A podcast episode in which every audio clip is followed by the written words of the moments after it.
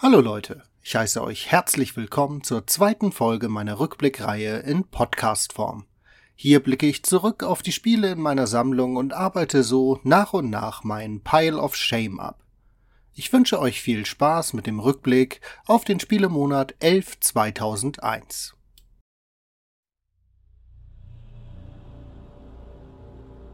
Das erste Spiel in diesem Monat, das ich mir vorgenommen habe, ist Project Eden – Erschien am 2.11.2001 und entwickelt von Core Design, welche berühmt wurden durch die Tomb Raider-Reihe. Project Eden entstand zwischen Tomb Raider Chronicles und The Angel of Darkness, also einem Zeitraum, wo Core versuchte, mit anderen Marken neben Lara Croft erfolgreich zu sein. Project Eden ist einer dieser Versuche. Die Spielidee von Project Eden fand ich damals cool weshalb ich mir das Spiel später als Gebrauchtitel für meine Sammlung besorgt habe. Man steuert in einem Zukunftsszenario eine Spezialeinheit aus der Third-Person-Perspektive und muss, anstatt sich durchzuballern, Adventure-artige Puzzle lösen, die den Einsatz der Fähigkeiten der einzelnen Mitglieder notwendig machen. Da wäre Minoko, die Computerspezialistin, mit der man sich mittels Minispielchen in Sicherheitssysteme hacken kann. André, der Ingenieur, der kaputte technische Anlagen repariert und Ember, die nach einem schrecklichen Unfall zu einem Roboter umgebaut wurde und nach und nach immer mehr von ihrer ursprünglichen Menschlichkeit verliert. Sie kommt zum Einsatz bei extremen Umweltbedingungen wie Feuer, Kälte oder Elektrizität. Als vierten im Bunde gibt es noch den Anführer der Gruppe, Carter. Seine Spezialfähigkeit ist es, dass er eine höhere Sicherheitsfreigabe hat und so in Abschnitte gelangt, die für die anderen Teammitglieder unzugänglich sind. Außerdem ist er in der Lage, NPCs zu verhören. Im Großen und Ganzen also nutzlos. Aber jedes Team braucht natürlich einen Vorgesetzten. Folgt mir! Das Zukunftssetting ist wirklich schön gemacht und aus bekannten Sci-Fi-Versatzstücken zusammengesetzt. So leben die Menschen alle in Megastädten aufgrund der Überbevölkerung oben die Reichen und unten die Armen. Nahrungsmittel sind in der Gesellschaft Mangelware und daher ein wertvolles Gut, weshalb unsere Spezialeinheit natürlich sofort losgeschickt wird, als es Ärger in der Real Meat Fleischfabrik gibt. Denn dort haben Terroristen die Anlage gestürmt. Findet heraus, was da unten passiert ist. Im Real Meat Gebäude spielen anscheinend alle Systeme verrückt. Oberste Priorität hat daher die Sicherung und Stilllegung der Anlage. Danach kümmern wir uns um die Technik. Ich werde den Einsatz leiten und permanent mit euch in Kontakt bleiben. Wenn wir herausfinden wollen, wer für die Situation verantwortlich ist, müssen wir uns beeilen. Mir gefällt die Ausgangslage sehr gut, mal nicht in ein Kriegsgebiet geschickt zu werden, sondern in eine Lebensmittelfabrik. In der Mission steuert man dann immer jeweils ein Mitglied der Truppe und kann den anderen befehlen, einen zu folgen oder zu warten. So erkundet man die Levels und findet immer wieder Hindernisse, die es dann durch den Einsatz der Talente unserer Truppe zu beseitigen gilt. Man kennt das ein bisschen aus dem Klassiker The Lost Vikings. Ich beschreibe euch einfach mal ein Beispiel, das mir sehr gut gefallen hat, wie sich das im Gameplay so darstellt. So ist meine Truppe schon ein wenig in der Fabrik vorangekommen und betritt nun einen neuen Levelabschnitt. In diesem Teil der Fabrik müssen erstmal ein paar Gegner ausgeschaltet werden. Das halbautomatische Zielsystem ist dabei leider ein wenig hakelig. Doch auch unsere Kameraden, gesteuert von der KI, schießen fleißig mit, wodurch die Gegner schnell aufgerieben sind. Anschließend reparieren wir mit dem Ingenieur André das Förderband für die Fleischproduktion, damit wieder Fleisch verarbeitet werden kann. Über das Förderband können wir nämlich in Räume auf der anderen Seite gelangen, da zur Verarbeitung ein riesiger, saftiger Brocken Klebefleisch auf das Band fallen gelassen wird.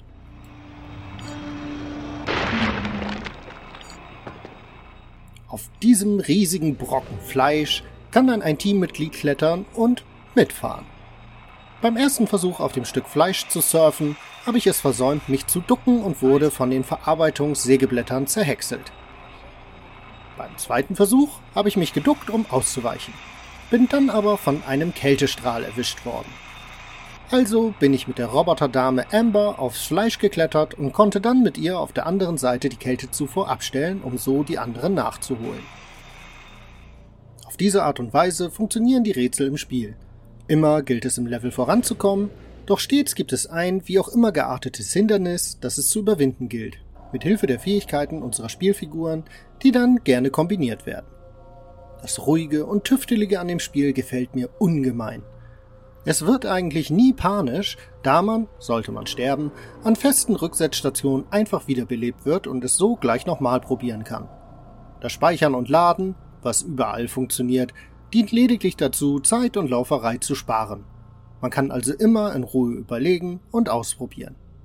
Angereichert wird das Ganze durch das nette Sci-Fi-Szenario mit seinen regelmäßigen Zwischensequenzen und Gesprächen, mit denen die Handlung vorangetrieben wird. Dass die Grafik nicht der Überhammer ist, stört mich da gar nicht. Auch die etwas hakelige Steuerung macht mir nichts. Es funktioniert alles ausreichend gut. Nach kurzer Eingewöhnung hat man alle Manöver gut im Griff. Von mir eine absolute Empfehlung für Project Eden, sofern man mit dem Sci-Fi-Setting und dieser Art von Gameplay etwas anfangen kann. Als nächstes liegt hier auf meinem Stapel Silent Hill 2 erschienen am 23.11.2001. In my restless dreams, I see that town, Silent Hill. You promised you'd take me there again someday,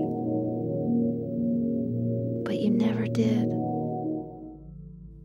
Als ich das Spiel vor nun über 20 Jahren das erste Mal eingelegt habe, da konnte ich mit der komisch morbiden Stimmung nichts anfangen. Als 19-Jähriger hat mich zwar das Horror-Setting an sich gereizt, aber mit der Hauptfigur James Sunderland konnte ich nichts richtig anfangen. Ein älterer Mann, der seine Frau durch eine schwere Krankheit verloren hat und nun an den Ort ihrer Liebe zurückkehrt, weil er einen ominösen Brief bekommen hat, der angeblich von seiner verstorbenen Frau stammt. Da fehlte mir tatsächlich die Lebenserfahrung, um mich in dieses Setting reinzuversetzen. Das ist nun anders. Heutzutage kann ich mich 100% mit der Hauptfigur identifizieren und bin jetzt in der Lage, den anfangs ruhigen Horror auf mich wirken zu lassen. Grafik und Sound sorgen dabei für eine verstörende, beklemmende Atmosphäre. Gleich zu Anfang, wenn man sich auf den weiten Fußmarsch nach Silent Hill macht und in der Ferne fiese Geräusche hört, will man instinktiv anhalten und sich für einen Kampf bereit machen. Doch es passiert nichts.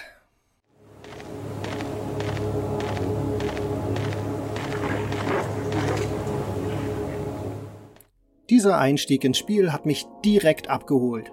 Die verlassene Stadt Silent Hill liegt in einem dichten Nebel eingehüllt und die Straßen sind vielfach unzugänglich.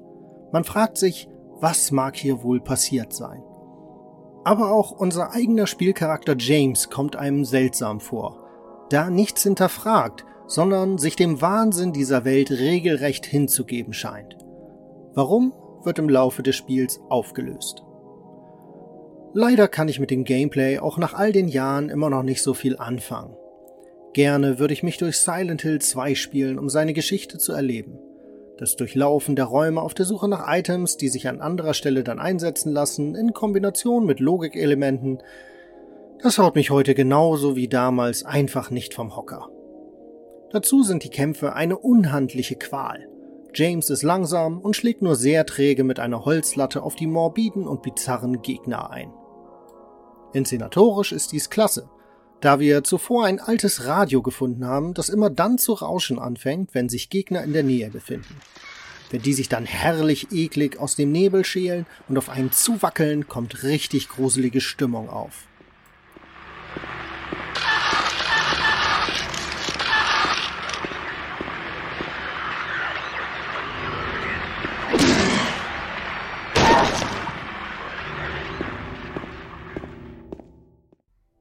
Die Inkompetenz im Kampf ist sicherlich so von den Entwicklern gewollt, um den Horror und die Hilflosigkeit zu verstärken. Aber bei mir sorgt das eher für Langeweile. Andere Horror-Games wie Dead Space oder Condemned haben später gezeigt, wie man ein gutes Kampfsystem und in die Story verwobene Rätsel auf den Bildschirm bringen kann. Silent Hill 2 ist mir da in Sachen Gameplay zu anstrengend und mühsam. was mich davon ablenkt, mich in den Horror des Spiels reinfallen zu lassen, wenn ich mich ständig mit realwältigen Ärger, Übersteuerung und Gameplay beschäftigen muss. Daher habe ich mir einen Playthrough der Story auf YouTube angesehen und überlasse das Spielen lieber anderen. Am Ende gehört Silent Hill 2 trotzdem zu einem der bemerkenswertesten Spiele des Horrorgenres, auch wenn ich sein Gameplay nicht voll gutieren kann.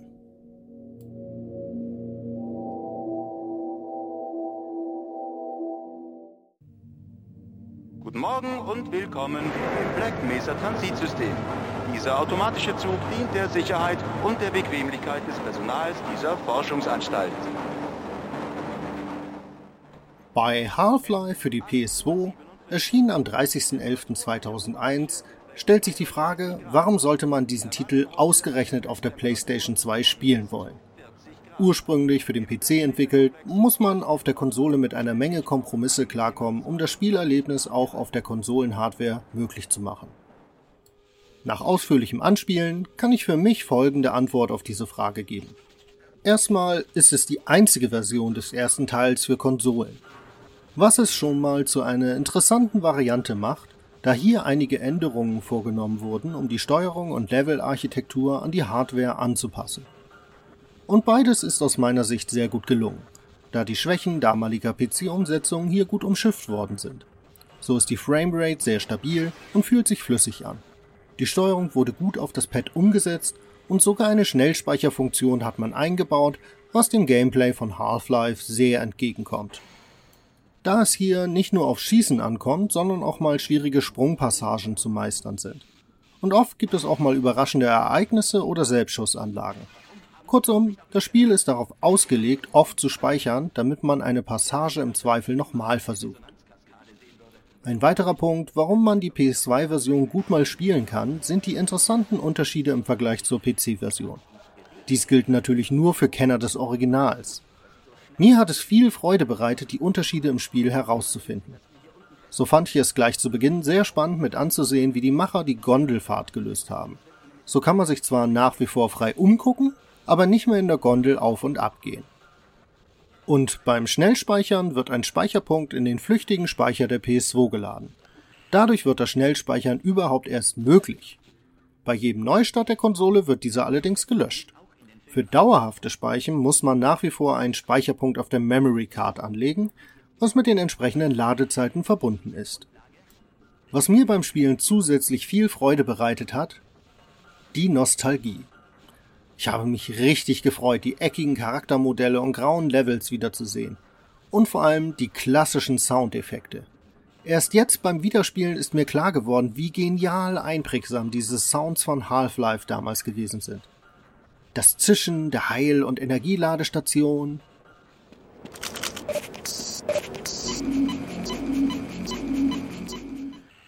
Der Klang des Brecheisens.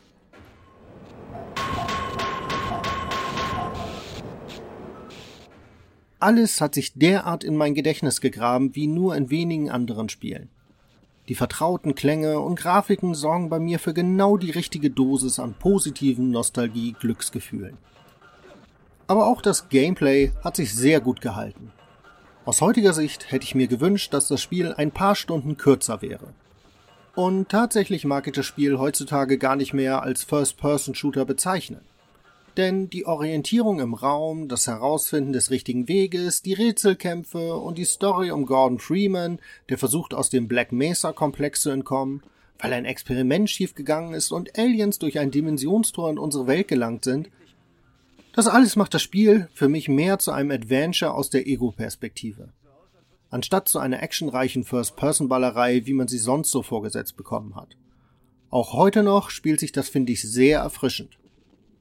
Als Fazit kann ich sagen, für mich hat sich das Anspielen der PS2-Version von Half-Life wirklich gelohnt, da ich wohlige nostalgische Erinnerungen an das ursprüngliche Half-Life zurückholen konnte. Und die Umsetzung auf die PlayStation 2 ist wirklich sehr gut gelungen, so dass ich viel Spaß daran hatte, das Neue dieser speziellen Variante zu entdecken. Half-Life-Fans, die sich für jede Version des Spiels interessieren, können gerne mal reinspielen, um die Unterschiede selbst zu suchen und zu erfahren.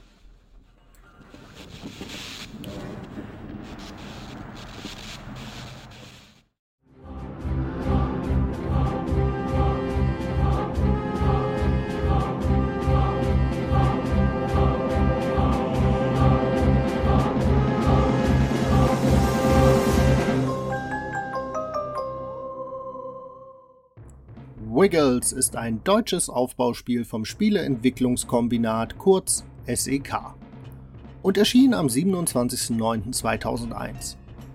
Der Name des Entwicklerstudios verweist bereits auf seinen speziellen Humor, da der Begriff Kombinat auf die frühere DDR rekurriert.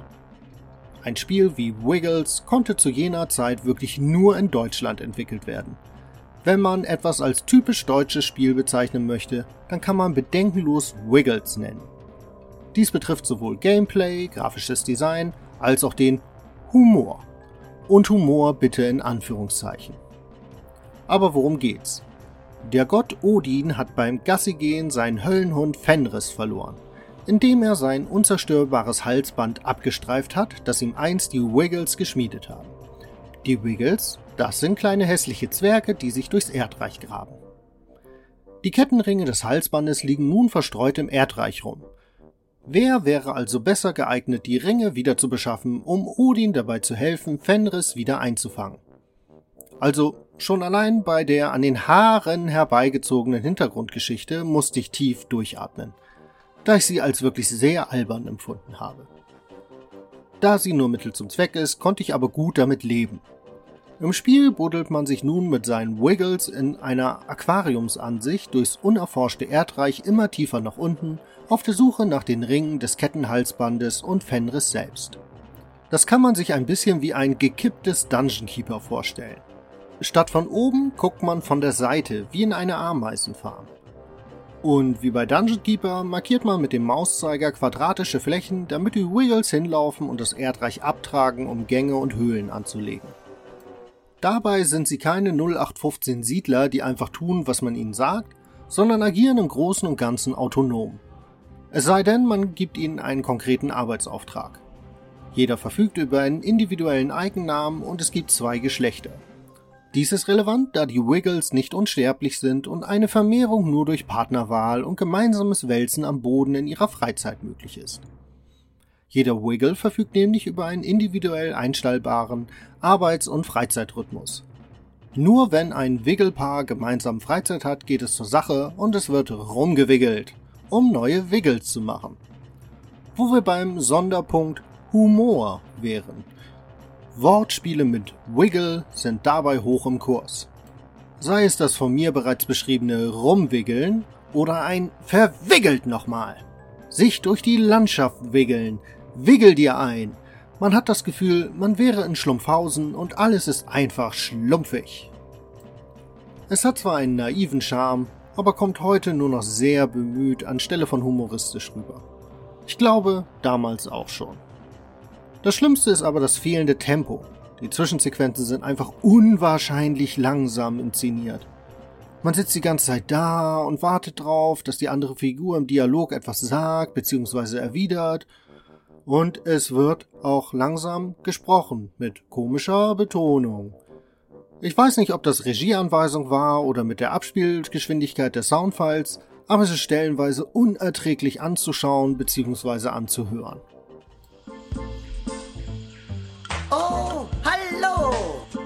Hallo.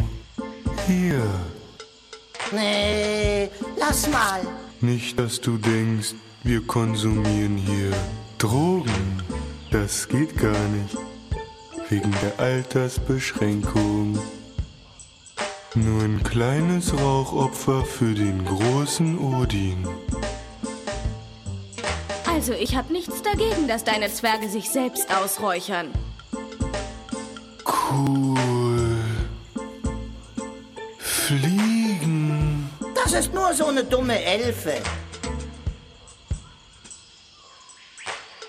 Cool.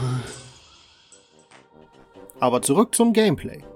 Das funktioniert immer noch richtig gut und spielt sich auch originell. Nachdem man die ersten Gänge gegraben und weitere Bauoptionen erforscht hat, fangen die Wiggles an, einen wirklich ans Herz zu wachsen. So schickt man die eine los, weil sie eine gute Kämpferin ist und lässt den anderen schön am Lagerfeuer kochen, weil er sich dort seine Meriten verdient hat. Denn es gibt auch noch ein Erfahrungspunktesystem. Das funktioniert wie bei Elder Scrolls durch Benutzung. Also, wenn der Wiggle etwas tut, wird er besser darin.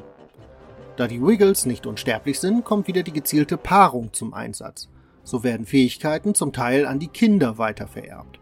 Wenn man also alle männlichen Wiggles tags und alle weiblichen Wiggles nachts arbeiten lässt oder umgekehrt, dann wird kein Nachwuchswickel gezeugt.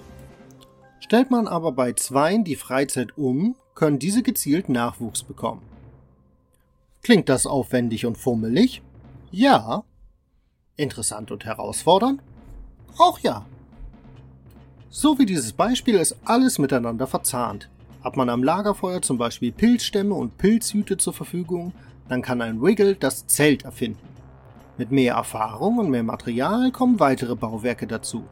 Der Hackklotz, das Sägewerk, die Hamsterfarm, der Steinbruch, die Leiter, Fahrstühle und so weiter und so weiter. Je fortgeschrittener das Bauwerk ist, desto mehr Erfahrung muss der Erfinder Wiggle haben, zum Beispiel in der Zubereitung von Nahrung oder in der Verarbeitung von Holz. All dies passiert, während man sich weiter ins Erdreich gräbt und dort später auch auf weitere Wiggle-Stämme und Feinde trifft. Diese halten dann zusätzliche Aufgaben und Herausforderungen für einen bereit. Das Ganze hat, wie bereits gesagt, ein bisschen was von Dungeon Keeper, aber in uncooler und dafür mit mehr deutscher Aufbauspielgründlichkeit. Als Fazit von meiner Seite ein hochinteressantes Spiel, das sich lohnt nachzuholen. Wenn man auf interessante Aufbauspiele, die sich vollkommen ohne Stress spielen lassen, steht und über den bemühten Humor und das grausame optische Design der Wiggles hinwegsehen kann.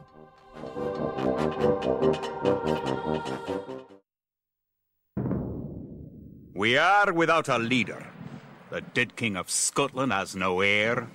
War creeps in from the south, where Edward Longshanks, the avaricious king of England, has returned from successful campaigns to conquer Wales and France.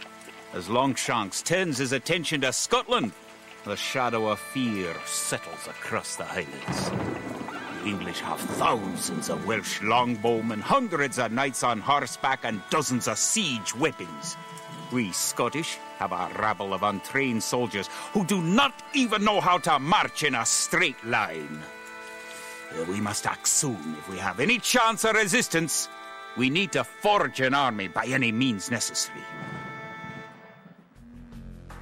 Bei Age of Empires 2 für die PlayStation 2 bestand die erste Herausforderung für mich darin, eine Steuerungskonfiguration zu finden, um es überhaupt einigermaßen spielen zu können.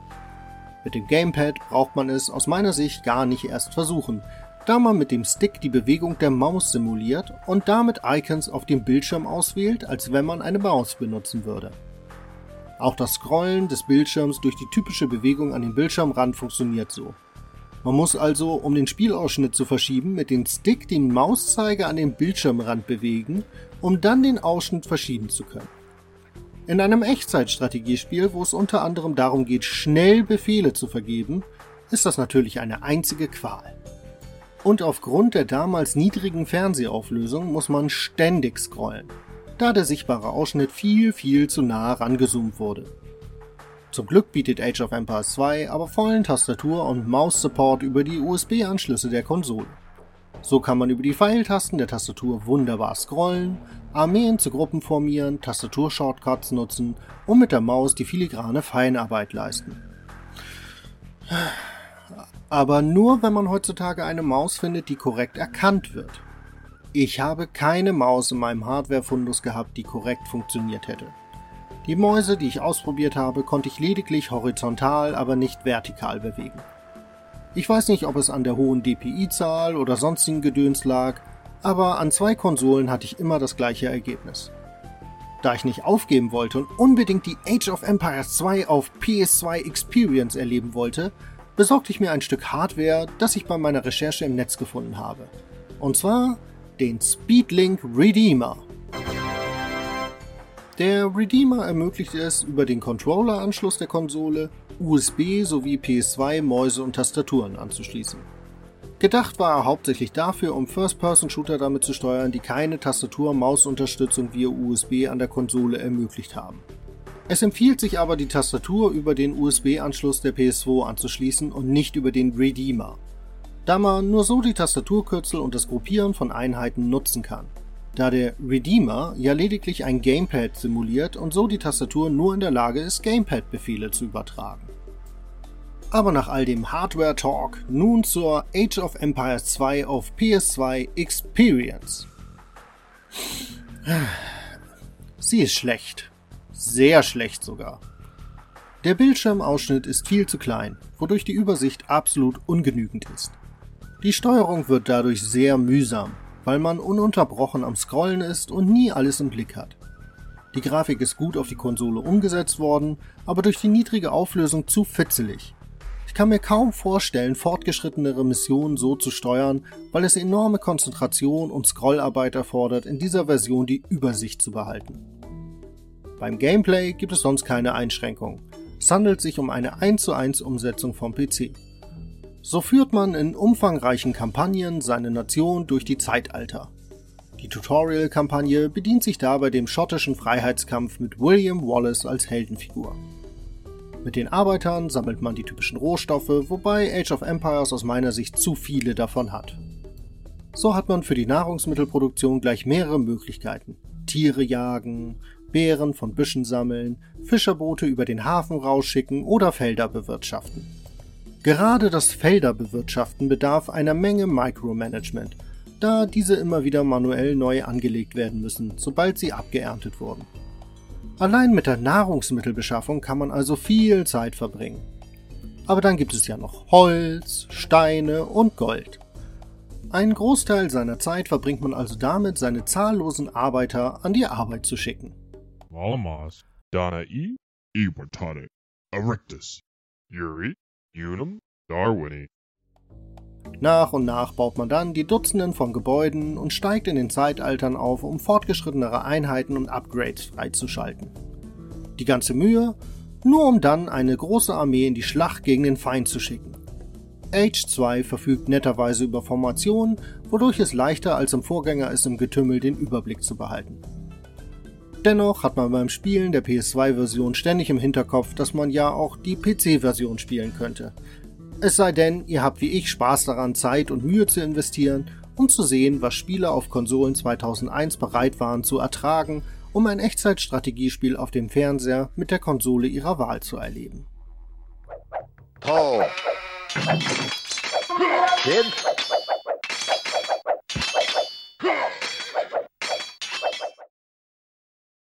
Throne of Darkness, ein Diablo-Klon mit mythologischen japanischen Setting erschienen am 28.09.2001 und entwickelt von Click Entertainment, einem Zusammenschluss ehemaliger Diablo-Entwickler. Zumindest habe ich es dem Spiel damals unterstellt, es sei ein Diablo-Klon. In all den Jahren, die es auf meinem Pile of Shame lag. Und so ging ich auch mit dieser Erwartungshaltung an das Spiel ran. Also schnell rein ins Spiel, den Charakter auswählen und Monster totklicken. Das Spiel beginnt in der Burg des Daimios, die gerade von einer Armee untoter Krieger überfallen worden ist. Warum und wieso, erfährt man nicht aus dem Intro. War mir aber auch egal. Action-Rollenspiele kenne ich. Wo geht's hier denn bitteschön zum nächsten Monster? Hä? Wieso läuft denn da mehr als ein Spielcharakter durch die Gegend? Egal. Wo sind die Monster? Ich will doch endlich klicken. Ah, da ist ja eine Treppe runter in die nächste Ebene zur Action. Und klick. Hey, wo rennt ihr denn alle hin? Ach, da seid ihr. Klick. Mann, hier passiert aber echt viel Gewusel auf dem Bildschirm. Gibt's eigentlich eine Minimap? Habe ich Spezialfähigkeiten? Und wer sind denn da die Mitstreiter, die mir alle Monster vor der Nase wegschnappen? Ich verstehe hier wirklich gar nichts. So ungefähr gestaltete sich für mich der erste Einstieg ins Spiel. Throne of Darkness ist kein einfacher Diablo-Klon. Es funktioniert in vielen Punkten deutlich anders und will daher auch mit einer anderen Herangehensweise gespielt werden. Daher brach ich an dieser Stelle meinen Anspielversuch erstmal ab. Ich musste mich neu sammeln und ein anderes Mindset an den Tag legen. Nach ein paar Tagen Pause und vor allem einer Recherche auf YouTube verstand ich langsam, dass Throne of Darkness konzentrierter und planvoller gespielt werden möchte als die Diablos dieser Welt. Erst einmal lohnt es sich für die Atmosphäre, die Vorgeschichte im Handbuch zu lesen. Sie erzählt von der Legende des Aufstiegs des Shogun Kira Tsunayoshi, der ein miserabler Anführer war und einen dekadenten Lebenswandel frönte. Zur Strafe flüsterten die vier Götter ihm des Nachts ins Ohr, dass er bald sterben würde. Daher befahl der Shogun, die Nachricht im Königreich zu verbreiten, jemand solle kommen, um sein Leben zu retten. Jeder, der kam und sein Versprechen, den Shogun zu retten, nicht halten konnte, wurde hingerichtet. So machten sich langsam Gerüchte breit, dass der Shogun an dunklen Zeremonien teilnahm und Kinder, ja manchmal ganze Dörfer, einfach verschwanden. Eines Tages kam dann ein Mönch mit einem Elixier vorbei, das den Shogun unsterblich machen sollte. Tatsächlich sorgte der Trank dafür, dass der Shogun sich wieder jung und vital fühlte. Aber schon am nächsten Tag waren die Berater entsetzt, als sie sahen, wie sich das Gesicht des Shogun verdunkelte. Und für einen Moment erschien es ihnen, als würden sie Oni-Hörner auf seinem Kopf erkennen. Der Shogun war nun kein Mensch mehr, sondern der Dämon Sanchin, der dunkle Warlord.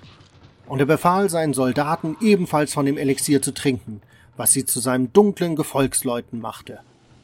Er befahl, die Burgen der Daimios anzugreifen, und seine Armee der Untoten kam und schlachtete die sich ihnen entgegenstellenden Soldaten gnadenlos ab. Stockwerk für Stockwerk führten sie ein Rückzugsgefecht, um den im obersten Stockwerk sitzenden Daimyo zu beschützen.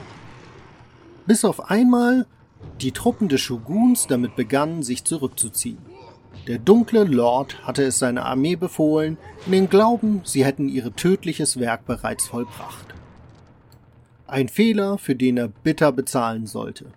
Denn die sieben verbliebenen Samurai bekamen nun vom Daimyo den Befehl, ihm den Kopf des Shoguns Kira Tsunayoshi zu bringen.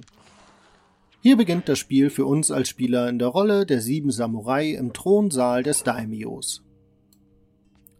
Nun aber zum Gameplay, das wirklich viele Unterschiede zur gängigen Genrekost aufweist. Ein wichtiger Unterschied zum Beispiel, die Gegner respawnen nicht. Demnach gibt es ein festes Set an Gegnern und somit auch an Erfahrungspunkten, was einige interessante Implikationen mit sich bringt. So kann man sich nicht mächtig grinden, wenn einem die Gegner zu schwer sind, indem man ein schaffbares Gebiet immer und immer wieder vom Feinden säubert. Und da man potenziell sieben Charaktere zur Verfügung hat, von denen bis zu vier gleichzeitig in die Schlacht ziehen, teilen sich diese Erfahrungspunkte auch noch auf, man kann also im Spiel entweder immer durch alle sieben durchswitchen und die Erfahrungspunkte fair unter ihnen aufteilen, oder aber sich auf vier festlegen und so die Erfahrungspunkte für diese maximieren. Für meinen zweiten Anspielversuch habe ich mich für diese Variante entschieden. Da jeder Samurai ein fixes Set an Fähigkeiten hat, muss man sich natürlich überlegen, welche vier soll es denn bitte schon sein. Um mir den Einstieg vermeintlich zu erleichtern, habe ich mich für drei Nahkämpfer plus den Bogenschützen entschieden. Ich dachte mir, so kann ich mir den wirklich komplexen Magie- und Fertigkeitenbaum erst einmal sparen. Durch seine Aufteilung in die vier Elemente kann man hier nämlich auch einiges an Zeit verbraten. So spielte ich also mit dem Swordsman, dem Rogue, Ninja und Berserker. Der Anführercharakter, also die Figur, die per Default als erste spielbare Figur vom Spiel ausgewählt wird, habe ich zurückgelassen. Da das Spiel bei ihr vorgesehen hat, dass sie langsamer auflevelt vermutlich um ihn in der Progression an die KI gesteuerten Charaktere anzugleichen, da die Spieler vermutlich hauptsächlich ihn steuern und so mehr Erfahrungspunkte generieren. Wo wir gleich beim nächsten Punkt sind, der das Spiel von einem Standard-Action-Rollenspiel unterscheidet. Throne of Darkness möchte nämlich, dass man sich mit den Charakteren beschäftigt. Und zwar viel beschäftigt. So hat jeder Charakter natürlich seinen eigenen Ausrüstungs- und Charakterbildschirm, die gepflegt werden wollen. Den Talentbaum lassen wir, wie schon gesagt, erstmal weg. Zum Thema Ausrüstung, der Swordsman und der Berserker haben die Besonderheit, zwei Schwerter gleichzeitig führen zu können. Der Rogue kann mit einem Bogen ausgestattet werden, genauso wie der Ninja, wobei der auch gut mit Schwertern und Magie umgehen kann. Da uns zu Beginn der klassische Schmied bzw. Händler fehlt, heißt das, wir müssen unsere Ausrüstung von den Gegnern holen oder in Truhen finden und wir können sie auch nicht reparieren. Ein kaputter Bogen verschießt dann keine Pfeile mehr. Ein ständiges Wechseln der Waffen im Ausrüstungsbildschirm ist daher von Anfang an Pflicht, und zwar für alle vier Samurais, wenn man effektiv spielen will. Das bedeutet jede Menge Micromanagement an der Front und unterbricht die Kampfaction. Eine unserer ersten Quests lautet daher, neben der Befreiung der Burg, den Schmied und den Priester zu finden, die aufgrund des Angriffs die Flucht ergriffen haben. Ich dachte zu dem Zeitpunkt noch, wenn ich den Schmied erstmal gefunden habe, dann wird das Inventarmanagement etwas entspannter, da ich dann nicht mehr alles aufheben muss und meine Gegenstände einfach reparieren kann. Das stimmt aber so nicht. Sobald man den Schmied gefunden hat, geht's erst richtig los mit dem Inventarmanagement. Um selbst Gegenstände zu erschaffen, braucht der Schmied nämlich Rohstoffe. Durch die ganzen Dämonen im Land ist die Ökonomie des Landes zusammengebrochen, so dass wir den Schmied nun mit Material aushelfen müssen. All unsere gefundenen Waffen, die wir nicht gebrauchen können, geben wir daher an den Schmied, damit er sie für uns weiterverarbeiten kann. Man fängt dann also an und sammelt einfach alle Gegenstände auf, sortiert, was man selbst gebrauchen kann und gibt den Rest beim Schmied ab. Wirklich ein wahnsinnig aufwendiges Geklicke. Aber halt, da wäre ja noch der Priester. Der kümmert sich um die magischen Gegenstände. Bei ihm kann man magische Gegenstände abgeben und unidentifizierte Gegenstände gegen eine Gebühr identifizieren lassen. Nach jedem größeren Scharmützel ist man dann erstmal im Inventar unterwegs und sortiert die Gegenstände. Erst guckt man, welche Gegenstände für seine vier Charaktere gerade nützlich sein könnten. Und dann gibt man alle nicht magischen Gegenstände an den Schmied und die magischen zum Identifizieren und Verarbeiten an den Priester. Effektiv habe ich in meiner Anspielsession bestimmt mehr Zeit in den Inventarbildschirmen verbracht als mit der eigentlichen Action. Und habe ich eigentlich schon das Heilen erwähnt? Auch hier geht Throne of Darkness eigene Wege. Statt die Taschen voller Tränke, die man bei Bedarf einfach schluckt, heilen die Charaktere hier, indem man sie zurück zum Daimyo schickt und sie sich ausruhen können. Tote lassen sich da auch wiederbeleben. Aber nur solange ein Charakter noch am Leben ist. Und auch nur, wenn genug magische Energie aufgeladen ist. Eine Wiederbelebung verbraucht fast die Hälfte dieser Energie, so dass sich immer nur zwei Tote gleichzeitig wiederbeleben lassen. Nach einem Kampf, bei dem drei der vier Samurai gestorben sind, natürlich ärgerlich. Nach der Wiederbelebung haben sie natürlich auch nicht die volle Lebensenergie, so dass man hier nochmal warten muss, bis sie diese wieder aufgeladen haben. So wartet man also erst auf die magische Energie und dann wartet man auf die Heilung beim Daimyo. Da man ja nicht ständig die seltenen Heiltränke verbrauchen möchte. Der Priester ist in der Beziehung nämlich ein echter Wucherer. Und nicht nur identifizieren, sondern auch reparieren oder neue Gegenstände kosten Geld. Und Geld findet man nur in Truhen oder bei Gegnern. Jetzt könnte man die Wartezeit natürlich reduzieren, indem man einfach die zurückgelassenen Samurai mitnimmt. Aber wie ich zu Beginn sagte, wollte ich ja die Erfahrungspunkte maximieren, um nach hinten raus richtig starke Charaktere zu haben. Puh. Throne of Darkness erfolgreich zu spielen bedeutet Arbeit.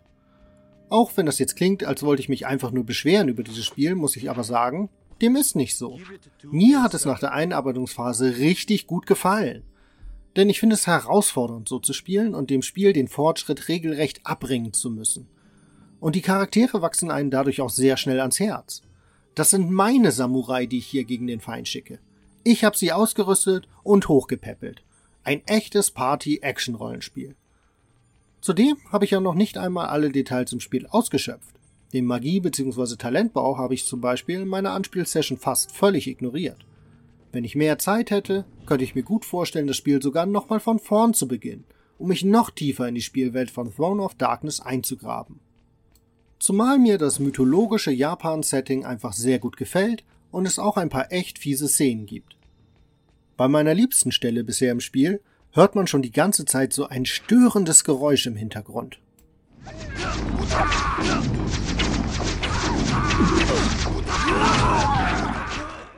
Man fragt sich die ganze Zeit, was das wohl sein mag. Und wenn man dann zum Ursprung des Geräuschs vorgedrungen ist, sieht man, dass es sich um einen riesigen Dämon handelt, der eine gewaltige Knochenmühle mittels Kurbel antreibt.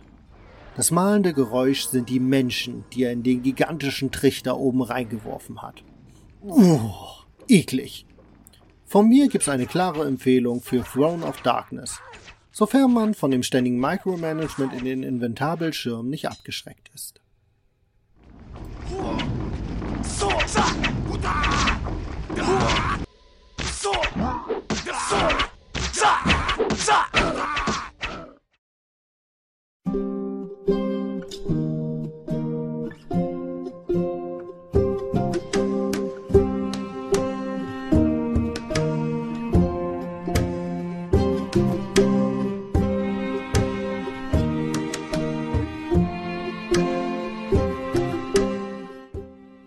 Als nächstes habe ich mir Stronghold vorgenommen. Ein Burgenaufbau-Strategiespiel entwickelt von den Firefly Studios und erschienen am 21.10.2001. das ist ein Spiel, von dem ich seit seinem Erscheinen gedacht habe, wow, das ist ja genau das richtige Spiel für mich. Eine Burg, nein, eine Festung bauen, mit allen möglichen Schikanen, die dann von einem Feind belagert wird, der sich an meiner Konstruktion die Zähne ausbeißt. Das klang für meine Ohren genau nach dem Spiel, das für mich gemacht worden ist. Denn ich liebe die klassischen Ritterfilme. Möglichst prächtig, bunt und monumental muss es zugehen, mit klingender Rüstung und ganz viel Material und Menschenaufwand. Klassiker wie El Cid oder moderne wie Königreich der Himmel kommen mir in den Sinn. Und das als Computerspiel. Perfekt. Tatsächlich habe ich Stronghold aber bis heute nie gespielt. Obwohl ich schon seit vielen Jahren die Stronghold Collection in meiner Sammlung habe, die alle Teile bis Stronghold Legends beinhaltet. Es hat sich einfach nie ergeben, mich in das Spiel so richtig einzuarbeiten. Das Tutorial ist nämlich wirklich extrem langweilig. Der Erzähler ist zwar von der Stimme her sehr gut getroffen für das Mittelalter-Setting, aber er labert und labert und labert, so dass man die Aufgabe längst abgeschlossen hat, bevor er fertig ist. Mir liegen alarmierende Berichte vor, dass Wölfe sich im Land befinden. Das Volk fürchtet sich, my Lord. Ihr könnt das nicht dort platzieren, my Lord. Unsere Apfelgärten sind kahl, my Lord. Das Volk vermutet, dass Hexerei dahinter steckt. Dazu kommt, dass einem viele Dinge gar nicht erklärt werden im Tutorial und man dann erstmal wieder im Hauptmenü landet und sich dann fragt, wie es eigentlich weitergeht. Man hat hier die Wahl zwischen Kampf- und wirtschaftsbasierten Spielen. Ich dachte mir, dann spiele ich erstmal in aller Ruhe ein wirtschaftsbasiertes Spiel. Ums Kämpfen kann ich mich hinterher auch noch kümmern. Ich wünschte, das Spiel hätte mir verraten, dass das Tutorial in der kampfbasierten Kampagne weitergeht und ich dort auch ein paar stimmungsvolle Zwischensequenzen bekomme. Es sind zwar nur Dialoge mit Charakterporträts und dem Erzähler, aber man wird dennoch schön in die Spielwelt eingebunden. Kaum war der König mit seinen Mannen in das Land der Barbaren einmarschiert, kam das Gerücht auf, er solle durch eine Verschwörung vom Thron gestoßen werden. Tatsächlich wurde er bald gefangen genommen und kurz darauf begann auch schon die Invasion in sein Land. Und in der Kampfkampagne fangen die Missionen mit wenigen Warenkreisläufen an und wechseln dann erst langsam zum eigentlichen Kampf eine perfekte Lernkurve und man hat mehr als genug Zeit, sich mit den Elementen des Spiels vertraut zu machen. Im wirtschaftsbasierten Spiel hingegen wird man sofort mit Zufallsereignissen wie der Pest, die einem die Kühe dahin rafft, und Käfern, die die Ernte zunichte machen, konfrontiert. Ohne jeglichen Kontext. Ich dachte, ich hätte etwas falsch gemacht und nicht, dass es Mission Design ist. Zudem sind es gar keine reinen Wirtschaftsmissionen. In der einen wird man gleich zu Beginn von Wölfen überfallen. Und da ich keine Ahnung vom Kampfsystem hatte, haben die auch schön einen Bewohner nach dem anderen erledigt. Das sogenannte Vogelfreie kurz vor die Karte betreten haben, die ich dann direkt zu steuern habe und mit denen man dann Jagd auf die Wölfe machen kann, habe ich nicht bemerkt. Erst nach einer Internetrecherche habe ich das verstanden. Hat man sich aber, wie ich, fälschlicherweise zuerst durch die Wirtschaftskampagne gespielt, dann sind dafür die ersten Missionen in der Kampfkampagne eine Kleinigkeit. Hätte ich das eher gewusst, wäre mir der Einstieg leichter gefallen. Und dennoch, wow, was ist Stronghold doch für ein tolles Spiel. Es ist tatsächlich so gut, wie ich es mir immer vorgestellt habe. Das Aufbausystem mit seinen Warenkreisläufen funktioniert richtig gut und ist sehr schön auf die Metapher gelegt. Zuerst schafft man ordentlich Nahrung ran, wofür es unterschiedlichste Möglichkeiten gibt. Die Jagd, Obstbäume, Käse produzieren oder Brot backen. Je nach Karte geht das eine besser oder schlechter. Später spielt dann auch die Zufriedenheit der Bevölkerung eine Rolle. Dieses hat direkten Einfluss darauf, wie viele Steuern sich erheben lassen. Und um Krieg zu führen, braucht es jede Menge Gold. Die Zufriedenheit lässt sich anfangs durch höhere Essenrationen steigern, später auch durch Dinge wie die Religion. Dafür baut man einfach eine Kirche, für die wiederum Steine benötigt werden aus dem Steinbruch. Man kann aber auch fürs Amüsement in Form einer Dorfkneipe sorgen. Für die muss man allerdings in die Produktion von Bier einsteigen. Um dann eine Armee ausheben zu können, braucht es eine gut geschmierte Waffenproduktion und Bewohner, die gerade keine Arbeit verrichten. So ist alles geschickt miteinander verzahnt. Zumindest in den ersten Missionen läuft es stets darauf hinaus, eine befestigte Stellung auf der Karte zu errichten, an der sich der Feind nach einer geskripteten Zeitspanne beim Angriff auf die Stellung die Zähne ausbeißt. Jede Karte bietet dabei andere Herausforderungen. Mal lässt sich nur eine bestimmte Art von Lebensmittel anbauen oder der Platz ist sehr beschränkt. Ressourcen sind knapp, der Feind greift früh an und so weiter und so weiter. Im weiteren Verlauf der Kampagne wechselt man dann die Seite und darf auch selbst Festungen angreifen. Dank der vielen unterschiedlichen Einheiten macht es wirklich viel Spaß und die unterschiedlich einstellbaren Spielgeschwindigkeiten sorgen dafür, dass es nie zu hektisch wird. Mich hat Stronghold sehr begeistert, weil sich die Karten dank Zeitbeschleunigung sehr flott spielen und die immer wieder unterschiedlichen Ausgangssituationen für Abwechslung sorgen. Soweit ich gespielt habe, steigt auch die Herausforderung in einer sehr angenehmen Lernkurve an. Zumindest in der kampfbasierten Kampagne. Jede Mission bietet eine neue Herausforderung und die Story, wo man nach und nach gegen vier verschiedene Widersacher antritt, gefällt mir sehr gut. Die haben auch noch so schöne Namen. Die Ratte, das Schwein, die Schlange und der Wolf. Solange man kein Game of Thrones erwartet, motiviert einen die Handlung sehr gut. Stronghold, genau das Spiel, was ich mir immer vorgestellt habe. Hätte ich ruhig mal eher spielen können.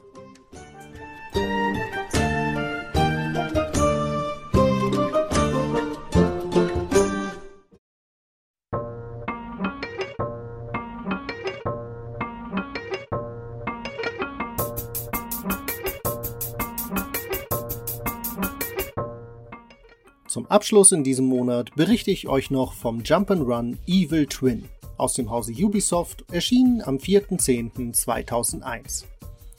Ich selbst beziehe mich auf die PC-Version. Es ist aber auch für die PS2 und den Dreamcast erschienen. Ich sage es gleich zu Beginn, Evil Twin ist sicherlich ein originelles Spiel, das einen in eine fremdartige Albtraumwelt entführt. Aber ich will in dieser Welt einfach nicht sein mir ist das leider schon zu abstrakt, so dass ich keinen Spaß daran hatte, mich in der Spielwelt zu bewegen. In Evil Twin steuert man die Geschicke des weisen Jungen Cyprien, was schon mal ein echt eigenartiger Name ist für einen massenmarkttauglichen Jump'n'Run-Helden. Der rollt einem einfach richtig locker über die Zunge, wenn man ihn in eine Reihe stellt mit Mario, Jack and Dexter, Ratchet Clank, Crash Bandicoot, Cyprien. Naja, Immerhin kein 0815-Name. Das Spiel beginnt sehr betrüblich. Cypriens Freunde im Waisenhaus wollen eine Geburtstagsfeier für ihn veranstalten. Doch er ist nicht erfreut darüber. Wie wir schnell erfahren, sind Cypriens Eltern nämlich an seinem Geburtstag gestorben. Brr. Taffer Einstieg für ein Jump'n'Run. Unser Freund Zip ist deprimiert. Oh nee, wirklich? Hey, was ist denn los? Seine Eltern sind an seinem Geburtstag gestorben. Oh, scheiße. Habt ihr das gewusst? Nein. Das ist ja ein Ding. Typ verlässt daher die eigene Feier und zieht sich in sein Zimmer zurück, wo sein Freund, der Teddybär Lenny, schon auf ihn wartet. Genervt von Lennys Fragen rastet Typ komplett aus und verdammt Lenny und seine Fantasy-Welt in die Vergessenheit. Schließlich ist er nur ein Spielzeug. Pass auf, was du sagst, Cyprien. Und was ist, wenn ich nicht aufpassen will? Was passiert dann, hä? Denkst du, der große böse Wolf kommt dann und frisst mich auf? Lass ihn ruhig kommen. Ich werde ihm dann nur zu gerne etwas über das wirkliche Leben erzählen. Ich habe euren eingebildeten Unsinn, eure blöden Spiele und eure billigen Weisheiten satt. Ich bin jetzt erwachsen und es ist an der Zeit, dass ich mich anderen Dingen zuwende. Darum verdamme ich, Cyprien, König meiner Einbildung, eure Welt in die Vergessenheit. Ich frage mich, ob eine eingebildete Person sterben kann. Daraufhin erheben sich dunkle Schatten aus dem Boden und ziehen Lenny, Zyb und seine Freunde aus dem Waisenhaus in die dunkle Fantasy-Welt Underbad. Uff, mehr Symbolismus als Underbad war als Name für die Fantasy-Welt eines traumatisierten Jungen auch echt nicht drin gewesen. In Underbad angekommen werden wir begrüßt von der schrägen Figur Wilbur, ein Wesen mit langer, schnorcheliger Nase, das auf einer Schaukel sitzt und scheinbar überall in der Welt hin kann. Wie dies funktioniert, will er uns aber nicht erklären. Nun, ich klettere auf deine Schaukel und du lässt mich dann mitten im Dorf runter. Äh, wie soll ich es sagen? Nein. Was meinst du mit Nein? Weil, wenn ich damit anfange, dich überall mit rumzuschleppen, sehen mich die Demis vielleicht und wissen, wo ich bin. Was bedeuten würde, dass der Meister es auch wüsste. Und das darf nicht sein. Die meisten Leute wissen gar nicht, dass ich überhaupt existiere. Und so sollte es auch sein. Je weniger Underbed weiß, desto kleiner ist die Chance, dass der Meister es herausfindet. Von Wilbur erfahren wir, dass eine große Welle alles in der Welt hinweggeschwemmt hat und ein großer Turm mit Namen Lauren Darris erschienen ist, in dem der Meister haust. Er hat die große Zipette von den Bewohnern von Demi Island versteckt und Lenny hat versucht, sie wiederzubekommen, wurde aber bei diesem Versuch gefangen genommen.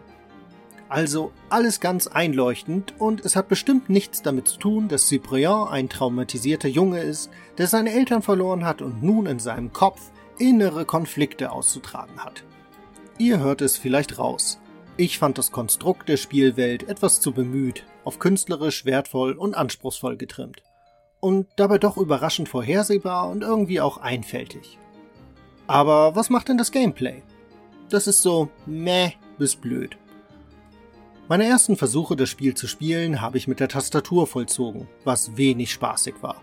Da man ständig die Kamera neu justieren muss, um vernünftig von Plattform zu Plattform zu springen und gleichzeitig über die Tastatur kein gutes Bewegungsgefühl für Cyprien entwickelt. Und gerade die Freude an der Bewegung macht ja den Spaß an einem guten Jump'n'Run aus. Also habe ich ein Gamepad angeschlossen. Damit funktionierte die Bewegung dank Analogsticks sehr viel besser. Auch alle anderen Manöver lassen sich per Pad einfacher ausführen und kontrollieren. Bis auf die Kamera. Denn mir ist es nicht gelungen, die Kameradrehung auf den zweiten Analogstick zu legen. Da konnte ich am Pad die Kamera nur per Knopfdruck hinter mich bzw. Zug bringen. Was bei den meisten Sprungpassagen schon hilft, aber weit von einer intuitiven Steuerung entfernt ist, wodurch sie einen Dämpfer für den Spielspaß darstellt. Was ich dem Spiel aber eindeutig zugute halten möchte, dass es seine Spielwelt sehr ernst nimmt und das Design komplett durchzieht. Alles wirkt stimmig und wie aus einem Guss. Auch wenn es meinen Geschmack nicht trifft, so kann ich doch den Willen zur Kreativität anerkennen. Auch die Handlung ist für einen Jump'n'Run eindeutig als ambitioniert zu bezeichnen. Wann wird man schon mit den Themen wie Tod und Traumatisierung von kleinen Kindern in Jump'n'Runs konfrontiert? In deren Spielwelten man dann die seelischen Traumata aufarbeitet. Psychonauts! Psychonauts!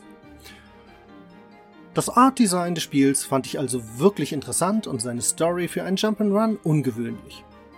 Am Ende konnte ich aber mit beiden nichts anfangen und lasse Evil Twin daher wieder auf meinem Pile of Shame verschwinden. Ich kann mir aber durchaus vorstellen, dass manche Spieler vom Stil so angezogen sind, dass sie Evil Twin richtig in ihr Herz geschlossen haben.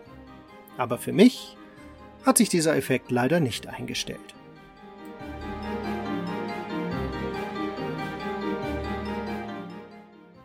Das war nun schon die zweite Episode des Pass Gaming Podcasts wo ich zurückblicke auf meine Videospielsammlung.